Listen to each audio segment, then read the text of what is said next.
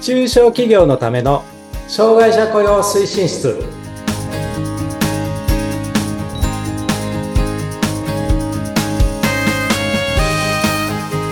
皆さんこんにちは障害者雇用推進室長の木下文彦ですそしてインタビュアーの村山彩乃です。今回もよろしくお願いいたします。お願いしますはい。さて、柳下さん、今日、放送日2月22日は、はいにゃんにゃんにゃんの日って言いま すね。もう突然ですにゃんね。そう、それにちなんで、猫はお好きですか猫はい。あすいませんね僕ねあれなんですよ犬派あ、ワンちゃん派なんですね。あのね昔ねえっと、ちっちゃい頃っていうかし小学生中学生ぐらいの時にうん家で犬飼ってたんですよ柴犬、柴犬白いね。うん、白い柴犬で、名前は白。あ いいですね。わかりやすいです。 ええまあまあ、その、あー犬で白、白色って珍しくないですかそうですね。あの、なんかね、えっと、その犬をくれた人が、えっはいと、当当時っていうかね、あの、犬の品評会みたいなコン、コンクールみたいなのがあって、はい。毛並みとか体型とかで、こうなんか、あへの、いえ。うようなね、そういうコン、コンクール、コンテストに出す、いわゆるね、血統書付きの格系の犬なんですけど、うんうんうんえっと、今ちょっとわかんないんですけど、えっと、白い犬っていうのは、あうの、ん当時は、えっと、そういうコンテストに出れない。いい白色だからってことですかそうそうそうそうそへーう。と、い今わかんないですよ。わかんないけど。当時だが。から、ちょっとあげ、あげるよって言われて、じゃあもらいますってあまあまあ まあ、なるほ言ど。って。でもそれもご縁ですね。ワンちゃんとそそうれなんでです。出会って、そ小学校、中学校の頃、え、お世話はしましたかう。あのね、な、なんだか知らないけど、僕が散歩係になっちゃったんですよ。その、何回か散歩に行ったら、じゃあお前な、みたいな。 まあ、あの、5人家族、あの、父と母と兄弟3人だったんですけど、はい。なんかあると、おう、文彦、お前ちょっと散歩連れてけ、みたいな。あ、ワンちゃんがね、ええいい行きたいよってなったら。そうそうそう。あー、わあ、でも可愛い、いいですね。思い出ですね。そうですね。いい思いです、本当に。うん。え、じゃあちなみにもし、猫を、うえん、飼うとかってなったら、どうですかイメージとかありますかいや、ちょっとイメージつかないけあ、どそう、なんですね。でもまあ、そんな、まあ嫌じゃないですけどう、んうん。猫ってあんまりなんか近寄ってこないイメージじゃないですか。あまあ、道、そうですね、自由ですね。散歩してると、散歩してる犬はなんか結構近づいてきてくれることあるんだけど、猫ってなんか行こうとするとスッと逃げるじゃないですか。はい。野良も逃げるし、多分散歩してる猫もね、最近多いかと思うんですけど、そうそうそうそう。ね散歩してる猫ちゃんも、まあ、積極的に来るかというと、多分ちょっと逃げる方に行きますよ ね。なんだお前っていう顔つきで見るから、あ分かあ。ってしまえばね、多分一緒だと思います。うんうん。じゃあ、その可愛いっ先てになると思うけもし勝った場合、ね、楽しみで すね。ど。はい。楽しみです。で、そんにゃんにゃんにゃんの日なんですが、はいさあ、今日も、そうですね。 えー前回に引き続き、はいお願いしたいと思います。そう。障害者雇用施策の動向、全4回のうちの2回目ですね。はい。で、前回もお話ししましたけれども、この4月から、あの、厚生労働省のこう障害者雇用の施策がちょっと変わります。うん。変わるっていうのは、今まではずっと量的な拡大、えー法定雇用率を上げてですね、えっと、雇用される障害者の方の拡大っていうことだけが施策の中に入ってたんだけど、はい。雇用の質を上げようと。あの、キャリアアップとかね。うんそういううんことについても、もうちょっと事業主さんちゃんとやりましょうよということで、それが施策に入りました。はい。で、量も質も高めなきゃいけないという、そういうね、ちょっと、あの、雇用する側にとってはなかなか難しい局面にはなってきていますう。んうん。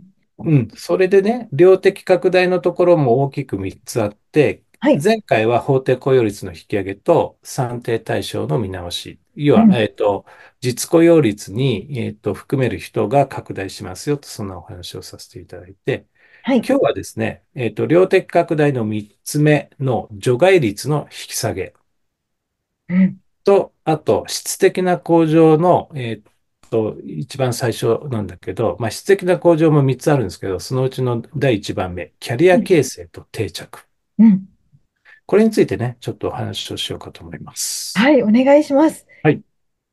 で、えっと、まず、量的拡大のところの、えっと、3番目の施策である、えっと、除外率の引き下げについてちょっとお話をします。はい、この除外率っていうのは、そうなんです。除外率っていうのは、あの、障害者が働くのにちょっとなかなか難しいって思われる業種うーん、があるんですけど、はい、それの、その業種ごとに、えっと、雇用、雇用義務というか、雇用数を、えっと、軽減する制度なんうですね。ーん、で、えっと、通常は、えっと、常用労働者数に法定雇用率をかけると、えっと、必要雇用者数ね、障害者の必要雇用者数が出てくるんですけどはい、常用労働者数かけるうん1マイナス除外率うん、かける法定雇用率はい、の式で出すんですね。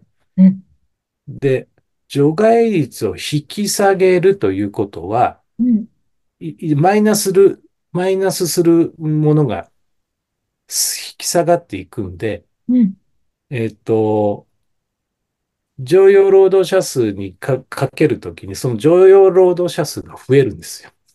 わかりますうんう言ってんること。常用労働者数が、まあでも常用増え労るっ働ていうか、指数はそのこの軽減義務がこうなくなっていく。うんうんうんうん。だから、えっと、除外率が50%だったとすると、はい。 1マイナス、えっと、除外率すると0.5になるじゃないですか。うん、はい。そうすると、それに常用労働者数をかけるのでうん、例えば100人常用労働者数がいる会社で0.5つったら、えっと、50人になりますそようでね。すね。はい。 50人に法定雇用率をかけるので、結果として、その業種の中で100人いるんだけど、うん実質上は50人うん。いるとみなされて、法定雇用数、あの、必要雇用数が出てくるって、そういうやつなんです。ああ、了解です。わかりました。わかりますうん、わかりますかね、皆さん。なそう。のでも、で、これあで、の図使って説明したい って。ちょっ ーと、ポッドキャストやっときながらそんなこと言っちゃいけないんだけど。いやいやいや。でも、これもまた、ちょっと、今、あの木下さんが、専門誌に書かれた記事、 今ね詳し、ちょっとそれは図で見ることができるので、それもそうね、ですぜひ手に取りながら、はいえー詳しくは概要欄に書いてますので。 そうです。はい。例えば、じゃあ、例えばその主な業種の除外率のはい例を交えながら、うん。あの、建設とかね、ああ、そうですね。運送業、今20%なんですよ、除外率が。はい。で、これみんな、あの、業種う関わらずですね、あの、業種ごとに除除外率って細かく決まってるんだけど、一律10%引き下げになるんで、うん。えっと、20%のやつが10%はい。いるんですよ。はい。であとは、幼稚園とか認定こども園だと、除外率60%なんですけどね。はい。今これは。が一律10%減るので、えっとうんうん50%になるわけです。うんうん。というような感じで、除外率が引き下げられるので、はい。雇用するうー障害者数が増えるという形ですね。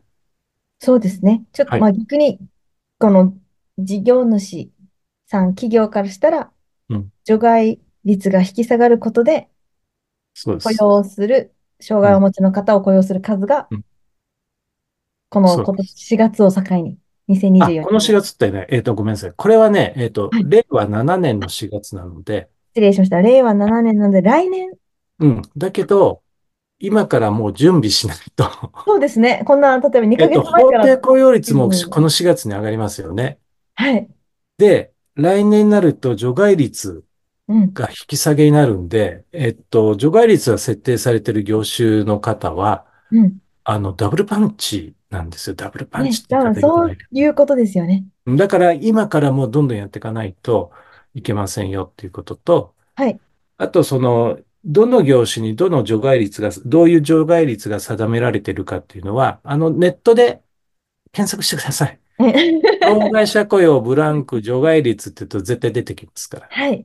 で、思った以上に細かくいろんな業種で、あの、決められているので、うん。それはそれで見ていただくのがいいかなというふうに思います。はい、確認が必要ですね。こはいれが量的の拡大のはい内容。はい。です。じゃあ続いて質 的。はい。質的なところが、キャリア形成と定着っていうことなんだけど、えっとね、雇用、雇用主の責務の努力義務化っていうのなんですよ。はい。というのをもうちょっと噛み砕はいいて教えてもらうあと。の、障害者雇用促進法の第5条というのは実はか変わってるんですけどね。はい。もうすでに変わっているんだけど、うん。えっと、要は事業主は、えっと、障害者社員の能力の適す、適正な、正当な評価してくださいねとか、えっと、ちゃんと適正な雇用管理をして、えっと、障害者社員の職業能力の向上開発向上、要はキャリアアップをさしてくださいっていう、そういう話なんですね。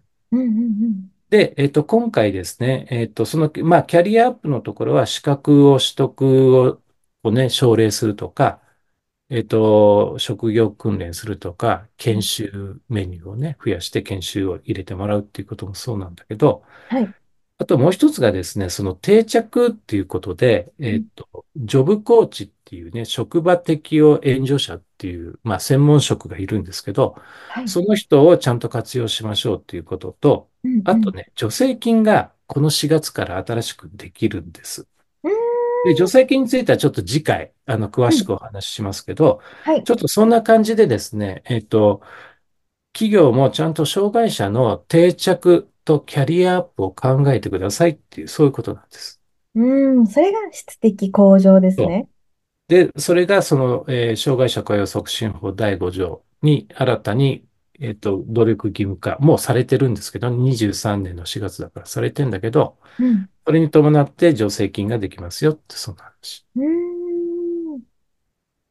これはね、うん。うんぜひね、このキャリアアップ、まあ、いろいろ訓練だったり研修だったり、そうです。ね、もっと手厚くそうなんですね。もらいこたれいなな。ぜこんなことになってるかっていうと、あの、法定雇用率満たさんがために、ただただ雇ってるって企業さんがね、残念ながらあるんですよ。うん、数だけをそうそうそう。一応出すっていう。すると、大した仕事もなくて、うんえっと、うん今日はじゃあ一日そこ座っといてね、みたいうん、うな。まーあん、給料はで出るんだけどね。はい、だけど、それは働いてる方にしてみたら全然面白くないじゃないですか。そうですねで、。そんな仕事ずっと続けてたところで、うん、先の展望見えないじゃないですか。うん、だから定着しなかったりするんだけど、そこをもうちょっとちゃんと考えましょうっていうのが、今回の、あの、施策なんですね。はい、なるほど。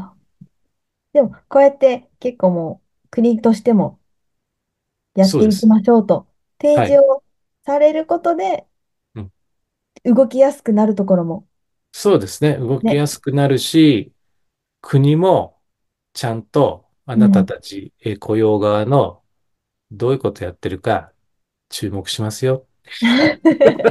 そうですね。ちょっと目もね、鋭くもなるし、でもそうそうそう言うからにはやっぱりその、先ほどおっしゃった助成金とか、そういうサポートとかも、そういう必要な措置をちゃんとやるんで、事業主さんお願いしますねっていうのが今回の改正なんうですね。んうんうん、でぜひこれもね、あの活用していただきたいと思います。次回に詳しく教えてもらいたいと思いますので、第3回目で、はい、そこら辺をお話ししますので。はい。それでは今回もどうもありがとうございました。どうもありがとうございます。